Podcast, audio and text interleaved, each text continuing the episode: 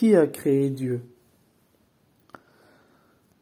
Les gens dont la foi n'est pas ferme demandent parfois Si Dieu a tout créé, qui a créé Dieu?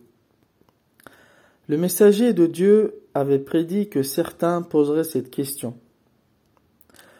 Il a dit Un jour reviendra, certainement, où des personnes s'assieront en croisant les jambes et demanderont Si Dieu a tout créé, qui a créé Dieu? Cette question se fonde, au mieux, sur les rapports perçus entre les causes et les effets. Tout peut être considéré comme un effet et être attribué à une cause antérieure qui, à son tour, est attribuée à une autre cause antérieure, et ainsi de suite. Cependant, nous devons nous rappeler que la cause n'est qu'une hypothèse, car elle n'a aucune existence objective. Tout ce qui existe objectivement est un enchaînement particulier de circonstances qui est souvent, mais pas toujours, répété. Et si nous appliquons une telle hypothèse à l'existence, nous ne pourrons pas trouver un créateur de la première cause parce que chaque créateur doit avoir eu un créateur antérieur. Le résultat final serait donc une chaîne interminable de créateurs. Le créateur doit être autosubsistant et unique, sans semblable ni égal.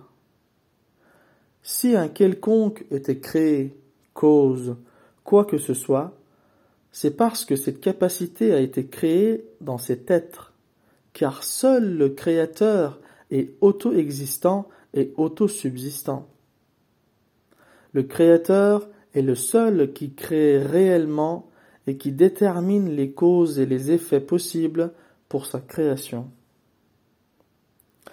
Par suite, nous parlons de Dieu en tant que pourvoyeur celui qui maintient et donne la vie à toute sa création. Toutes les causes commencent en lui et tous les effets finissent en lui.